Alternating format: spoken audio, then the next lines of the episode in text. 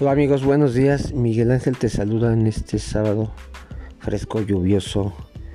Son climas ricos donde nos refrescan el alma y nos ayudan a recordar quiénes somos. Quitan de mi cabeza esas interrogantes de la vida, esos pensamientos que cuando llueve pues me deprimo, ¿no?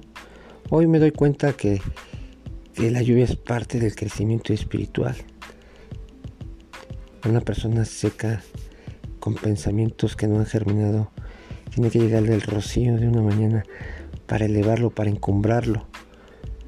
Y además en esta fecha tan importante, trágica para todos los mexicanos, un 19 de septiembre que ha marcado acontecimientos importantes de tragedia, donde el pueblo mexicano salió adelante. Gracias a la solidaridad de ese pueblo maravilloso. Y antes de ponerme más melancólico, vamos a continuar con este estudio de esta obra maravillosa del doctor Oliver Napoleon Hill en su obra maestra Piense y hágase rico. El sexto paso a la riqueza. El capital es la piedra angular de nuestras vidas. La suma de dinero que se requiere para la construcción y el mantenimiento de los ferrocarriles y de los barcos usados para servirle a usted un desayuno tan sencillo. Es tan enorme que la imaginación se marea. Asciende a centenares de millones de dólares, por no mencionar siquiera a los ejércitos de trabajadores especializados que son necesarios para tripular tales medios de transporte pero esta no es más que una mínima parte de las exigencias que la civilización moderna impone al capitalismo. Antes de que pueda haber algo que transportar, tiene que haber sido cultivado, fabricado, preparado para el mercado, y esto exige más millones y millones de dólares en los salarios de hombres y mujeres. Los barcos y los ferrocarriles no brotan de la tierra, ni funcionan de manera automática. Llegan en respuesta a la vocación civilizadora, gracias al esfuerzo, el ingenio y la capacidad de organización de personas dotadas de imaginación, fe, entusiasmo, decisión y perseverancia. Estas personas son conocidas como capitalistas están motivadas por el deseo de construir, acumular riquezas. Y el hecho de ser las que presenten servicios, los cuales, si no lo extenderían, la civilización no existiría. Esto los encamina a la consecución de grandes riquezas, sin otro propósito de mantener mi discurso en un nivel simple y comprensible.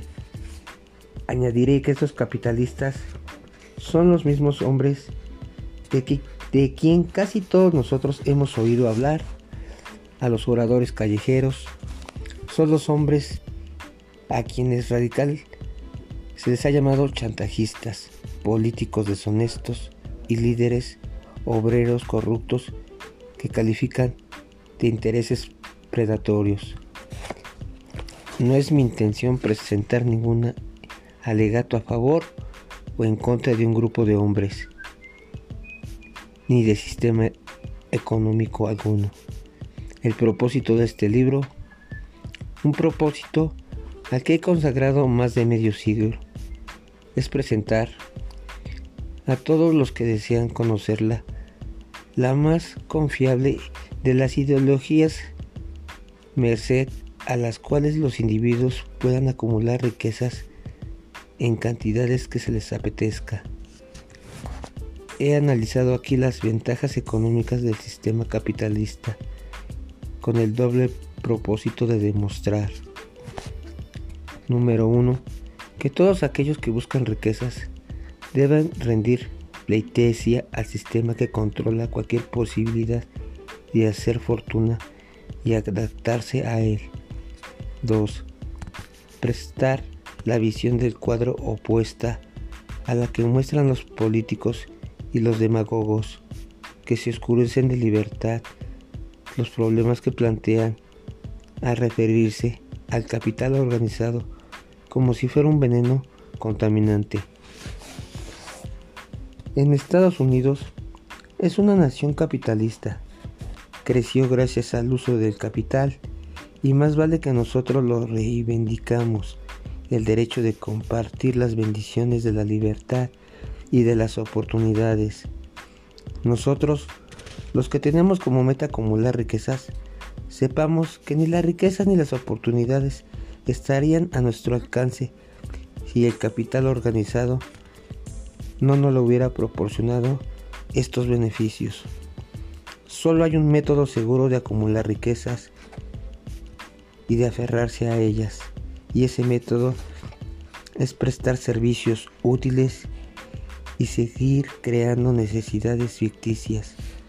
Jamás se ha creado un sistema alguno por el cual los hombres pueden adquirir riquezas legalmente por la mera fuerza de los números o sin dar a cambio de una manera u otra el valor equivalente. Gracias, excelente mañana. Que tengas una mañana extraordinaria y un fin de semana hermoso. Hasta mañana.